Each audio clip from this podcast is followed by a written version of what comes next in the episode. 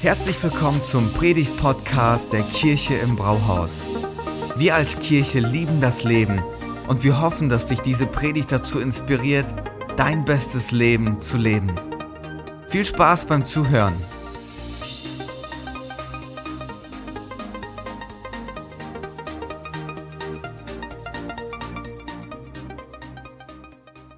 September, als man die ersten Spekulatius gekauft hat. Wer gehört zu diesen Leuten? September Spekulatius kaufen? Jawohl, ich wusste es, wir haben ein paar von denen.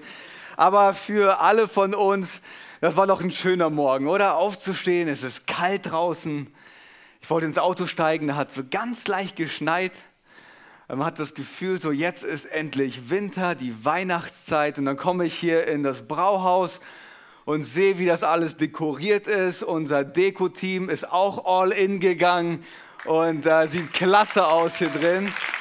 Jetzt sind wir wirklich, wir sind wirklich in Weihnachtsstimmung. Und passend dazu starten wir heute in unsere Weihnachtsreihe.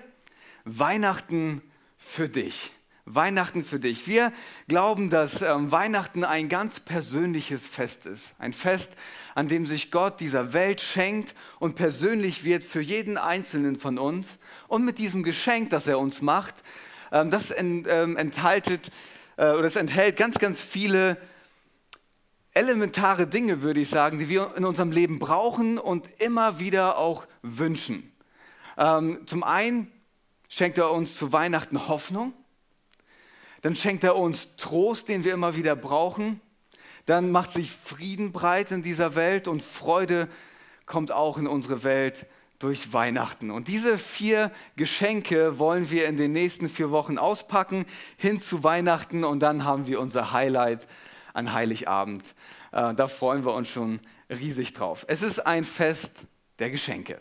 Und ich weiß, diese Frage muss jedes Jahr zu dieser Zeit kommen. Wer hat schon alle Geschenke?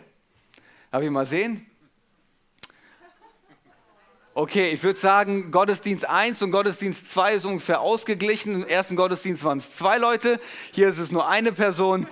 Ähm, aber das ist gar nicht so schlimm, denn ich habe ähm, in Vorbereitung auf diese Predigt mich ähm, erkundigt, was sind die fünf schlimmsten Gesche äh, Geschenke, die man verschenken kann. Das heißt, ich werde sie euch heute mitgeben und ich bewahre euch davor, dass an Heiligabend eine böse Überraschung kommt und ähm, ihr nicht Leuten was schenkt, was ihr nicht hättet schenken sollen. Seid ihr bereit dafür? Platz 5. Platz 5. Du solltest auf Platz 5 keine Dekofiguren verschenken. Wer braucht schon Dekofiguren? Solltest dich jetzt nicht outen. Platz 5, keine Dekofiguren. Platz 4, Pflegeprodukte. Ihr wisst doch, man kommuniziert immer mit jedem Geschenk, wenn du Duschgel verschenkst. Ich will euch nur davor bewahren. Ihr kommuniziert etwas. Platz 3, ein Weihnachtspullover, den du sowieso nur höchstens einmal im Jahr anziehen kannst. Ein Weihnachtspullover. Okay, Platz 2, Hausschuhe. So ganz nach dem Motto, mir ist nichts Besseres eingefallen, aber vielleicht könntest du das gebrauchen. Und Platz 1, hier kommt der Knaller, ihr solltet alle, wirklich alle, keine Socken verschenken keine Socken. Ich habe nach dem ersten Gottesdienst von einem unserer Mitarbeiter ein Bild zugeschickt bekommen äh, mit einer Grafik Freude und Alter, wenn man, ähm, wenn man Socken geschenkt bekommt. So ganz am Anfang geht die Kurve noch nach unten. Ab, einer bestimmten, ab einem bestimmten Alter schießt es nach oben, dann freut man sich über Socken. Habe ich gehört, aber laut der Statistik Socken geht gar nicht. Aber bevor ihr jetzt alle eine Krise kommt, ihr habt noch 26 Tage bis Heiligabend. 26 Tage, es gibt Hoffnung für dich. Der Zug ist noch nicht abgefahren. Du kannst noch ein tolles Weihnachtsfest haben mit den richtigen Geschenken. Während wir gemeinsam hoffen, dass unsere Geschenke auf Begeisterung stoßen bei Leuten, die wir beschenken, macht Gott uns ein Geschenk, das Hoffnung selber beinhaltet. Und dieses Geschenk wird uns niemals enttäuschen. Vielmehr noch, wenn wir es auspacken, werden wir immer mehr entdecken, was Hoffnung beinhaltet und wie es unser Leben beschenkt und unserem Leben eine Tiefe gibt, die unfassbar wertvoll ist. Und ich möchte dieses Thema Hoffnung heute mit euch entfalten anhand eines Textes aus ähm, dem zweiten Teil der Bibel. Und zwar schreibt Paulus diesen Brief an die Kirche in Ephesus. Äh, der Brief an die Epheser. Und ähm, das ist eine Kirche, die noch ganz frisch mit dem christlichen Glauben zu tun hat und er gibt ihnen eine Idee, was Hoffnung ist und wie der Bezug zu Jesus ist und so weiter. Ein ganz spannender Text. Ihr müsst kurz mitdenken, weil der ist kompliziert. Das heißt jetzt äh, nicht so kurz zurücklehnen, ach, der liest gerade vor, sondern ich brauche euch jetzt, okay? Denkt mit, liest mit, es ist ganz, ganz wichtig. Epheser 1 ab Vers 11. Außerdem hat Gott uns seinen Plan entsprechend durch Christus zu seinem Erbe gemacht. Er, der alles nach seinem Willen und in Übereinstimmung mit seinem Plan ausführt, hat uns von Anfang an dazu bestimmt mit dem Ziel, dass wir zum Ruhm seiner Macht und Herrlichkeit beitragen. Wir alle, jetzt kommst, die wir unsere Hoffnung auf Christus gesetzt haben. Auch ihr gehört jetzt zu Christus. Ihr habt die Botschaft der Wahrheit gehört, das Evangelium, das euch Rettung bringt. Und weil ihr diese Botschaft im Glauben angenommen habt, hat Gott euch, wie er es versprochen hat, durch Christus den Heiligen Geist gegeben. Damit hat er euch sein Siegel aufgedrückt, die Bestätigung dafür, dass ihr auch jetzt zu seinem Eigentum gehört ein toller Text, da steckt so viel drin, aber wir werden uns heute auf ein paar wesentliche Punkte konzentrieren, die Hoffnung mit sich bringen. Ich würde gerne damit starten, uns zu beschreiben, warum Hoffnung so elementar wichtig ist für unser Leben. Ich würde sogar sagen, Hoffnung ist genauso wichtig wie Sauerstoff, das wir zum Atmen brauchen. Wir alle brauchen Hoffnung. Ohne Hoffnung können wir dieses Leben nicht gestalten. Es braucht einen Blick für die Zukunft. Es braucht einen Blick, der uns sagt, hey, da gibt es ein Morgen. Viktor Frankl ist ein Überlebender aus dem, äh, aus dem Konzentrationslager. Und ähm, er hat rück, ähm, im Rückblick reflektiert, wie das bei Leuten war, die Hoffnung hatten auf die Zukunft und Leute, die keine Hoffnung hatten. Und er beschreibt das so, wer an seine Zukunft nicht mehr zu glauben vermag, ist im Lager verloren. Wer nicht an seine Zukunft glaubt, der ist im Lager verloren. Mit der Zukunft verliert er den geistigen Halt, lässt sich innerlich fallen und verfällt sowohl körperlich als auch seelisch. Viktor war jemand, der hat es beobachtet. Bei Leuten, die durchgehalten haben, die gesagt haben, wir kommen hier wieder raus, wir packen das, es gibt eine Zukunft für uns. Und dann an einem bestimmten Punkt gesagt haben, nee, ich, ich glaube, es gibt, es gibt keine Zukunft. Und dann hat er beobachtet, wie sie sich entwickelt haben, dass sie am Körper verfallen, dass das, man kann das sehen, dass Menschen Hoffnung aufgeben und dass sie innerlich loslassen. Hey, Hoffnung ist überlebenswichtig. Hoffnung ist überlebenswichtig. Und wenn Paulus über Menschen spricht, die Hoffnung haben, ist es für ihn eine Beschreibung von Menschen, die sich selber Christen nennen. Er sagt, Christen sind Leute, die automatisch Hoffnung haben. In einer anderen Stelle beschreibt er das so. Er sagt, vorher hattet ihr ein Leben ohne Gott, was gleichzusetzen ist mit einem Leben ohne Hoffnung. Ein Leben ohne Gott, gleich ein Leben ohne Hoffnung. Aber mit Jesus unterwegs zu sein, das ist ganz eng damit verbunden, dass du eine Hoffnung hast. Aber je mehr man sich damit beschäftigt und auch schaut, wie Paulus das sieht, merkt man, es reicht ihm nicht einfach nur zu sagen, ich habe Hoffnung. Vielmehr möchte er, dass das uns irgendwie auch bewegt, uns erreicht in unserem Innersten. Deswegen, wenn man unten weiterliest in diesem Brief, sagt er, ich bete, ich bete von ganzem Herzen, dass Gott die Augen eures Herzens öffnet, damit ihr versteht und entdeckt, mit welcher großen Hoffnung er euch überhaupt beschenkt hat. Nach dem Motto, ich glaube, ihr versteht das gar nicht. Ich muss für euch beten, damit ihr versteht, welche Hoffnung ihr eigentlich habt. Was will Paulus uns damit sagen? Er sagt, ich möchte, dass ihr im Inneren genauso überwältigt, gefesselt, beschenkt seid von dieser Hoffnung, wie als würdet ihr nach einem langen, endlosen Novembermonat, der grau, verregnet und dunkel ist, endlich wieder an die Sonne schaut und durchatmet. Erlebt, wie die Wärme euer Gesicht berührt. So soll sich Hoffnung für euch anfühlen. Innerlich, es soll euer Herz erreichen. Ihr sollt die Wärme spüren. So wünsche ich mir, dass ihr Hoffnung erlebt in eurem Leben. Es reicht offensichtlich nicht, es einfach nur mit dem Kopf zu verstehen. Er sagt, es soll euer Leben komplett und vollständig einnehmen.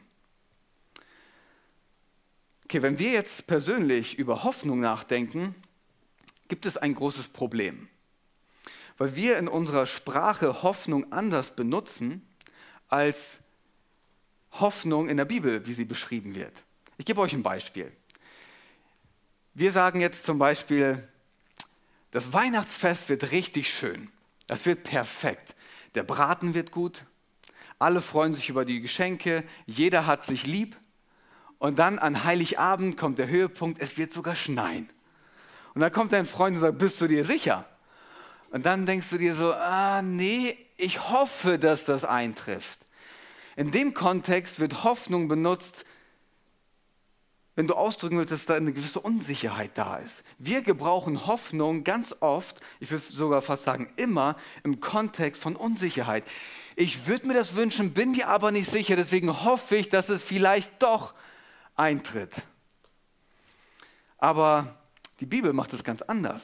Für, für, die Bibel ist Hoffnung ein ganz anderes Konzept. Das heißt für uns, jedes Mal, wenn wir in der Bibel lesen und Hoffnung da steht, denken wir so, könnte vielleicht sein, dass ich am Ende im Himmel lande. Es könnte eventuell sein, ich bin mir nicht ganz sicher, ich hoffe, ich komme am Ende in den Himmel. Das ist nicht was, das ist nicht, was Hoffnung in der Bibel meint. Ich gebe euch die Beschreibung, was Hoffnung meint. Hebräer 11, Vers 1. Was ist denn der Glaube?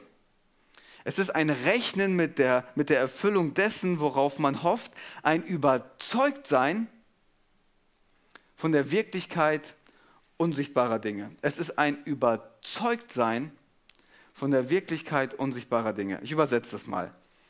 Diese Hoffnung prägt uns heute, weil wir wissen, weil wir eine feste Überzeugung haben, was die Zukunft mit sich bringt. Weil wir wissen, wir haben eine feste Überzeugung, eine Gewissheit über die Zukunft, die es noch nicht gibt, die Zukunft, aber wir wissen, das kommt auf uns zu und deswegen prägt es uns im Hier und im Jetzt. Merkt ihr, wie weit weg das ist von dem, wie wir Hoffnung benutzen? Es hat nichts mehr mit Unsicherheit zu tun. Das ist so eine feste Überzeugung, das ist so tief verankert, dass Paulus sagt, da gibt es gar nichts dran zu rütteln. Hoffnung bedeutet, ich weiß, was die Zukunft bringt und deswegen lebe ich, wie ich lebe. Bestimmt habe ich das Beispiel schon mal gebracht, aber ich finde einfach kein besseres Beispiel, um das zu beschreiben. Stellt euch zwei Menschen vor, die in zwei unterschiedlichen Räumen sind, aber die Räume sind komplett gleich gestaltet. Wärme, Atmosphäre, gleiche Hintergrundmusik, alles gleich. Und die beiden Personen, die da drinnen sind, haben beide den gleichen Job. Das sind alles Bücherregale und die müssen die Bücher von einem Regal ins andere packen. Der einen Person verspricht man am Ende des Jahres 20.000 Euro, wenn du das ganze Jahr jeden Tag acht Stunden die Bücher umräumst. Der anderen Person sagt man, du kriegst eine Million Euro. Der gleiche Job, der gleiche Raum, die gleichen Bücher, aber alleine mit, der, mit dem Versprechen über die Zukunft, was nach dem Jahr passiert, ändert sich schon ganz viel, oder? So, dann kommt die erste Mittagspause. Die eine Person sagt so, boah, haben wir einen langweiligen Job, oder? Ah, jeden Tag diese Bücher. Und staubig ist es auch noch. Und dann sagt die andere Person so, hey, ich weiß gar nicht, was du hast. Das ist total spannend. Hey, wir dürfen jeden Tag Bücher umräumen. Am Ende des Jahres wartet etwas auf mich, was ich weiß. Es ist noch unsichtbar, aber ich habe ein Überzeugtsein, ein Versprechen. Ich weiß, am Ende kriege ich eine Million Euro. Und deswegen lebe ich und erlebe ich mein Heute ganz anders. Das ist Hoffnung. Das ist Hoffnung. Merkt ihr, was auch immer wir über die Zukunft wissen, das biblische Verständnis für Hoffen, prägt uns, wie wir heute leben. Und es ist in deinem Leben sichtbar. Darf ich dir das sagen? Dein Lebensstil ist immer abhängig von dem, was du meinst über die Zukunft zu wissen. Weil du und ich, wir sind alle Hoffnungsmenschen. Wir können nicht ohne. Wir können nicht ohne. Wenn du sagst, so nach dem Leben ist alles aus, mit dem Tod ist alles aus, ist alles aus und vorbei, es gibt nichts mehr, dann wirst du entsprechend leben. Dann wird es in deinem Leben sichtbar werden. Wenn du denkst, so, hey, ich kann etwas in meinem Leben hinterlassen, und ich kann einen Unterschied machen und am Ende werde ich von vor Gott stehen. Hey, das macht einen Unterschied. Das, was du über das Ende glaubst, macht einen Unterschied. Und wir müssen jetzt hier noch verstehen, dass die christliche Hoffnung immer etwas mit dem endgültigen Ende zu tun hat. Nicht unbedingt unmittelbar. Auch, da werden wir später nochmal kurz drauf eingehen, aber es hat was mit dem endgültigen Ende zu tun. So, du kannst nicht so nach dem Motto sagen, christliche Hoffnung heißt für mich, ich hoffe auf Jesus und dann ähm, wird er sich schon um mich kümmern. Ich strenge mich an, so einigermaßen guter Mensch zu sein und ähm, dann wird er sich um mein Gehalt kümmern, äh, mein Leben wird alles okay sein, keine, keine Tiefschläge, nichts, es wird alles okay sein. Ähm, ich werde ein tolles Leben haben. Ich hoffe ja auf Jesus. Das ist nicht das, ähm, was hier gemeint ist. Es hat was mit dem unmittelbaren Ende, nicht mit dem unmittelbaren, sondern mit dem endgültigen Ende zu tun. Es gibt einen ähm, ganz bekannten Prediger, wer sich in der Szene auskennt, das ist Jonathan Edwards. Das ist ein Erweckungsprediger aus dem Jahre 1730 ungefähr ähm, in Amerika, als die Erweckungsbewegung war und ganz viele Menschen zum christlichen Glauben gefunden haben, war er einer der Hauptprediger unter den Leuten. Und er hat über Hoffnung gesprochen und hat versucht, das zusammenzufassen, was die endgültige Hoffnung ist. Freunde, das ist richtig gut, was ich euch gleich vorlese. Wenn ihr bisher noch nicht mitgeschrieben habt, daraus solltet ihr eine Postkarte machen.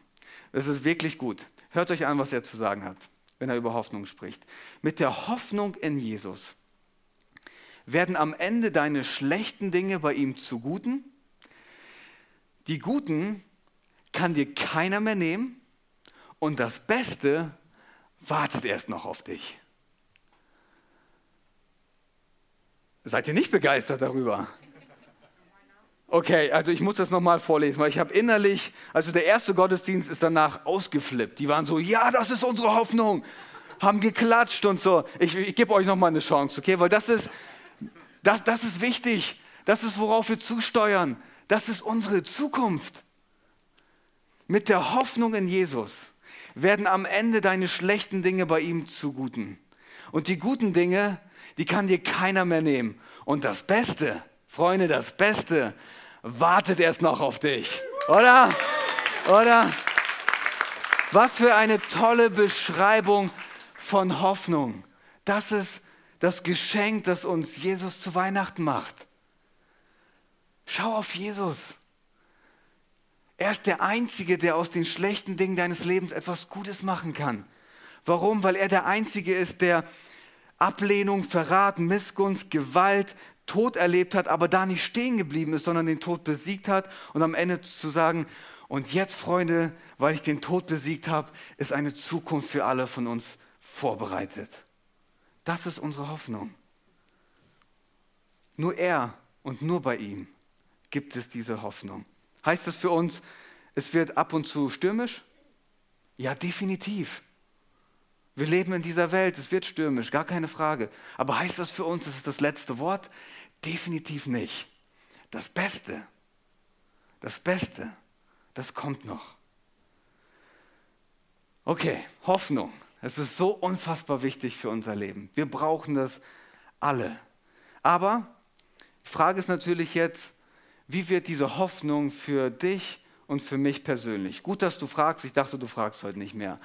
Hoffnung möchte persönlich werden. Und hier ist die Art und Weise, wie Hoffnung persönlich wird. Paulus beschreibt es so, dass wir Gottes Erbe sind.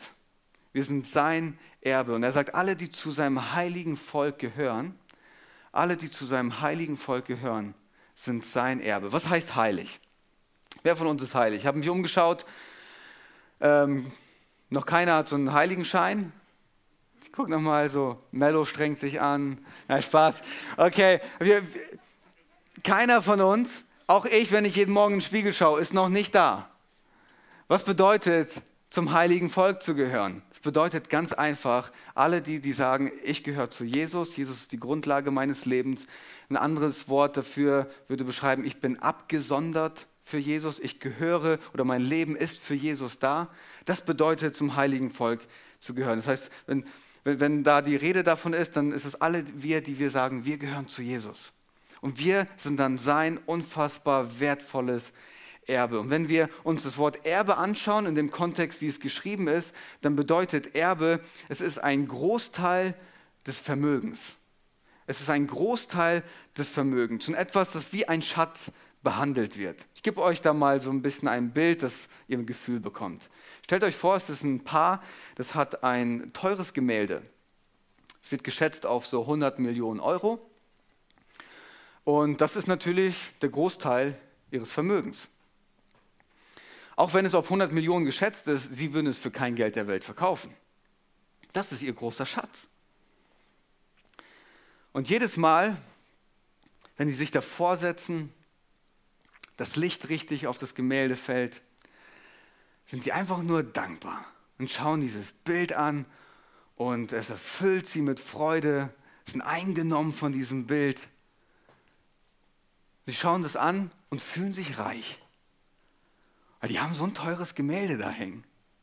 Und jetzt lasst uns das mal übertragen auf die Art und Weise, wie Gott uns anschaut.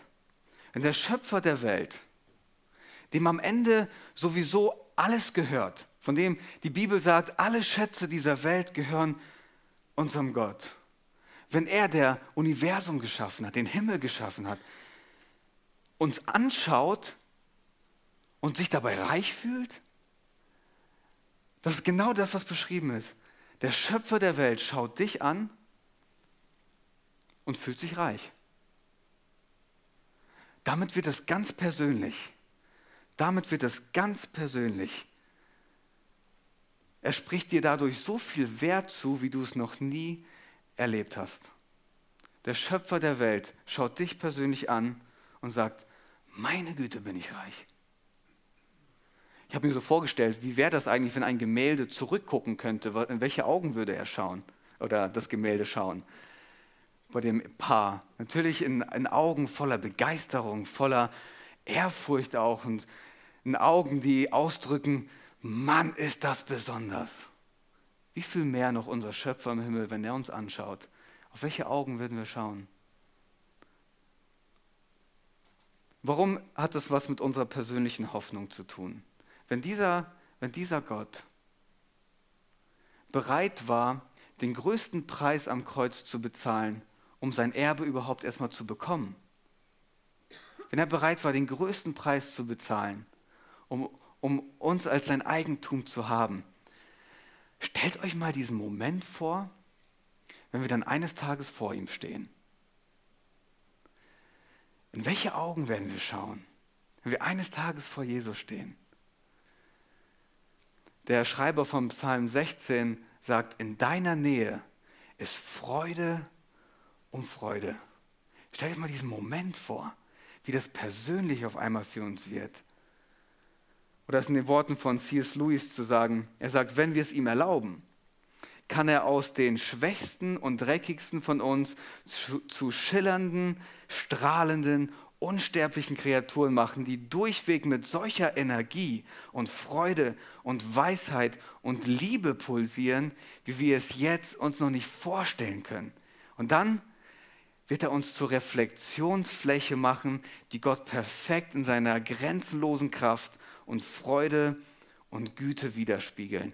Er sagt, darauf hoffen wir und auf nicht weniger. Und wisst ihr, genau deswegen liebe ich unseren Jesus weil bei ihm es immer persönlich ist. Jeder einzelne von uns. Er sagt nicht so, hey, ich habe Hoffnung, so mit dem Eimer einmal über die Welt und so jeder, wer was abhaben will, der kann sich da was wegnehmen, sondern er schaut jeden Einzelnen an. Es wird immer persönlich, ob du dich gut fühlst oder nicht, ob Menschen dich abgeschrieben haben oder du gerade hoch im Kurs bist, ob du äh, glaubst zu meinen, du hättest eine gute Zukunft oder denkst, es wäre das Ende für dich. Ganz egal, er hat Hoffnung, die zugeschnitten ist auf deine Lebenssituation. Hoffnung für dich. Und er sagt, ich spreche dir Wert zu. Alleine, dass ich dich anschaue, gibt dir schon so viel Wert. Und zwar unabhängig von deiner Leistung. Du darfst einfach sein und für mich ist das okay. Ich spreche dir Wert zu. Und wenn Leute dich anschauen, sollst du wie so ein Spiegel sein. Dass sie eine Ahnung bekommen, dass ich etwas in dein Herz hineingelegt habe. Dass in dir eine Hoffnung verankert ist, die ansteckend ist für die Leute um dich herum. Ich habe Hoffnung für dich. Meine Hoffnung möchte persönlich werden, sagt Jesus. Das ist, was er mit Weihnachten uns geben möchte. Weihn äh, Hoffnung ist wichtig, gar keine Frage. Und Hoffnung wird mit Weihnachten persönlich. Und je mehr wir dieses Geschenk auspacken, merken wir auch, dass diese Hoffnung unser Leben formen möchte. Und das ist mein letzter Punkt. Hoffnung möchte unser Leben formen. Einmal innerlich und einmal äußerlich. Was bedeutet das? Innerlich, weil es ganz viel mit unserem Selbstwert zu tun hat. Schau mal, Jahrhunderte bevor irgendwelche Psychologen und Berater ähm, die Idee hatten, dass unser Selbstwert doch so wichtig ist für unser Leben, dass das ein gutes Selbstwert ist und so weiter, war das schon Teil der christlichen Botschaft. Dass der Schöpfer der Welt sich reich fühlt, wenn er uns anschaut. Alleine dieser Gedanke, alleine diese Aussage, wie viel Wert für unser Selbstwert es beinhaltet, oder? Das ist unfassbar. Schaut mal, ich habe mal von einem jungen Mann gehört, der immer wieder mit Depressionen zu kämpfen hatte, emotional immer wieder sehr niedergeschlagen war und ist er zum Berater gegangen und hat ihm die Situation geschildert und hat gesagt, hey, ich brauchte echt die Unterstützung von dir. Wie, wie packen wir das Thema an? So, und der Berater stellt ihm die Frage, in welchem Moment deines Lebens kannst du dich an irgendeinen Moment erinnern, da hast du dich richtig gut gefühlt? Gut über dich selber. Da, wenn du daran denkst, dann kommt da in dir so Freude auf. Dann sagt der junge Mann, ja, ich erinnere mich an den Moment, wo ich in der Band war und dann gab es das eine Stück und ich durfte Solo spielen. Und dann ähm, habe ich mein Solo gespielt das Stück ging weiter, aber die Menge ist ausgeflippt. Die war am Toben, die hat mir einen Applaus gegeben. Das war ganz besonders für mich. Und dann sagt der Berater, weißt du, das nächste Mal, wenn du dich emotional niedergeschlagen fühlst, versuch dich innerlich in diese Situation hineinzuversetzen. Schließ deine Augen, stell dir vor, du bist gerade in dieser Band, du spielst dieses Solo, die Leute stehen auf, Standing Ovation, Applaus. Das wird dir helfen, aus diesem emotionalen Tief zu kommen. Naja, es war ein guter Rat und gleichzeitig wusste der junge Mann, aber ich habe es auch mal richtig verkackt. Und ein Publikum ist immer gnadenlos. In einem Moment Standing Ovations, im nächsten Moment wird man ausgebuht. Das heißt, wenn du nur bei Applaus von Leuten stehen kannst, wirst du bei der ersten Kritik fallen und nicht mehr aufstehen können. Es braucht offensichtlich etwas, das beständig ist und dir einen Halt gibt, unabhängig von diesen Dingen. Und das ist, wie es unser innerliches Wesen und unser Selbstwert formt, wenn der Schöpfer der Welt uns eine Konstante geben möchte. Eine Konstante in unserem Inneren, wo wir Wert bekommen, und zwar unabhängig von Applaus und unabhängig von Kritik von Menschen. Es muss unser, ich verstehe dann auch, dass es unser Herz erreichen muss, wenn Paulus das sagt. Weil wir alle unterwegs sind, um unser Selbstwert zu stärken. Wir, unser Selbstwert möchte gestärkt werden. Es möchte gestärkt werden. Und wenn wir das nicht in unserem Herzen haben und diese, diesen Selbstwert von Gott bekommen, werden wir immer unterwegs sein und nach Komplimenten suchen. Dann brauchen wir immer wieder eine Streicheleinheit von unserem Chef. Dann brauchen wir immer wieder die Zusage oder die, die, die nächste Beförderung oder was auch immer, weil unser Selbstwert möchte bestätigt werden. Aber wenn Hoffnung für dich zur persönlichen Hoffnung wird, dann wird es dich prägen. Dann wirst du bei Applaus nicht überheblich werden und bei Kritik nicht mit Komplexen unterwegs sein. Du hast eine Konstante, auf der alles andere aufgebaut ist. Und dieser Wert oder diesen Wert möchte Jesus dir an Weihnachten und zu Weihnachten auch zusprechen. Und auf dieser Grundlage kann Erfolg kommen und du bist okay kann Niederlage kommen, gehört dazu. Da gibt es ein Hoch im Leben, da gibt es ein Tief im Leben und du kannst dadurch navigieren, weil du in deinem Herzen eine Konstante hast, die dich da durchträgt. Es formt dich innerlich. Es gibt deinem Selbstwert einen ganz festen Standpunkt. Und es formt dich äußerlich. Es gibt dir Halt. Es gibt dir Halt in deinem Leben. Ich lese euch dazu einen Text vor aus Hebräer 6, Vers 18. Diese Hoffnung, von der wir jetzt die ganze Zeit gesprochen haben, diese Hoffnung, ist unsere Zuflucht. Sie ist für unser Leben ein sicherer und fester Anker. Und schaut mal, womit der Anker verbunden ist, der uns mit dem Innersten des himmlischen Heiligtums verbindet. Damit ist der Anker verbunden. Das Highlight kommt zum Schluss. Der christliche Glaube und die Hoffnung, die er mit sich bringt, gibt uns nicht nur eine Gewissheit über das absolute Ende, auch wenn es wichtig ist und sogar ausschlaggebend, bekommt es für unser Heute eine ganz neue Perspektive. Und dazu müssen wir vielleicht ein bisschen das Bild vom Anker verstehen.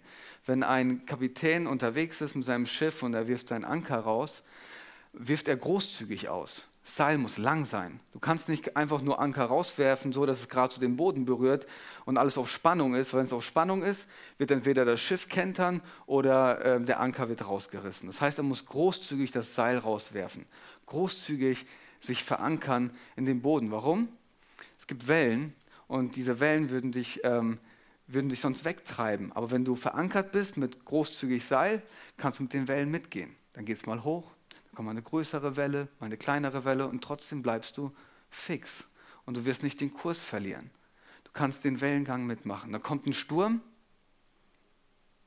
und du wirst nicht den Kurs verlieren, du bist großzügig verankert.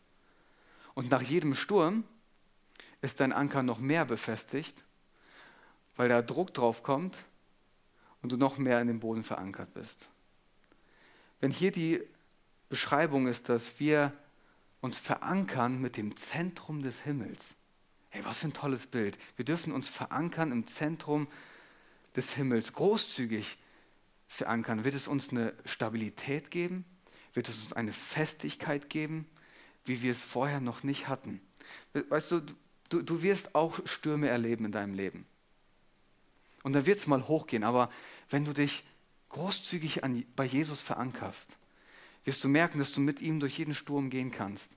Und viel mehr noch, mit ihm den Sturm zu durchleben, stärkt dein Vertrauen in ihm. Und da wird es noch fester und noch fester. Du darfst dich großzügig bei ihm verankern.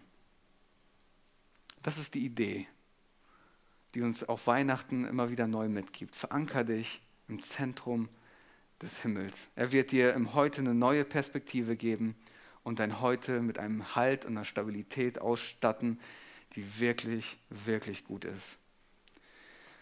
Ich habe vor einigen Wochen mit einer Seniorin aus unserer Kirche gesprochen und ähm, sie hat schon alles durch in ihrem Leben.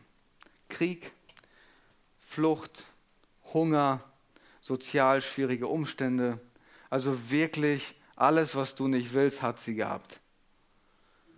Und dann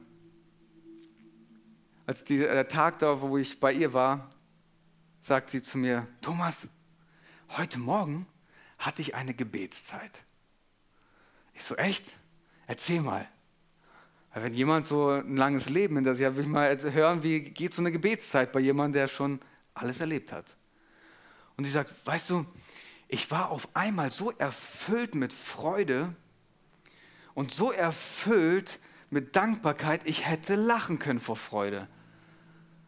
Ich bin so dankbar, dass ich mich bei Jesus verankern darf. Ich bin so dankbar, dass ich Jesus in meinem Leben habe. Ich bin so dankbar, dass er mir eine Zukunft verspricht. Und ich stehe da und ich denke mir so, diese Frau hätte alles Recht der Welt, verbittert zu sein auf dieses Leben. Eine hohe Welle nach der nächsten. Und gleichzeitig sagt sie, nee, ich schaue jetzt nicht auf die Wellen. Die sind da, gar keine Frage. Aber ich werde meinen Anker in das Zentrum des Himmels werfen. Weil das gibt mir meine echte Stabilität. Und wenn jemand nach so einem langen Leben sowas sagen kann, das ist Hoffnung. Das ist stark. Das ist richtig stark. Und das ist das Geschenk, das uns mit Weihnachten gemacht wird. Und ich weiß nicht, wo du heute stehst. Vielleicht merkst du, dass du heute deinen Anker irgendwo befestigt hast, wo es gar nicht so stabil ist. Vielleicht müssen andere Leute für dich einen Anker halten. Vielleicht sind irgendwelche Umstände und du merkst so, boah, das hält nicht. Oder vielleicht hast du Hoffnung aufgegeben, hast gesagt, Mensch, es gibt keine Hoffnung.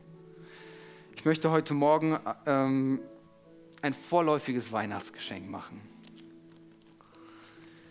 Ich glaube, mit Weihnachten steht Jesus hier und sagt, ich will dich beschenken. Ich habe Hoffnung für dich, ganz persönlich für dich. Und ich bin für dich da und ich will dich beschenken. Und dieses Geschenk will ich euch heute Morgen anbieten. Vielleicht wollt ihr mit mir dazu aufstehen.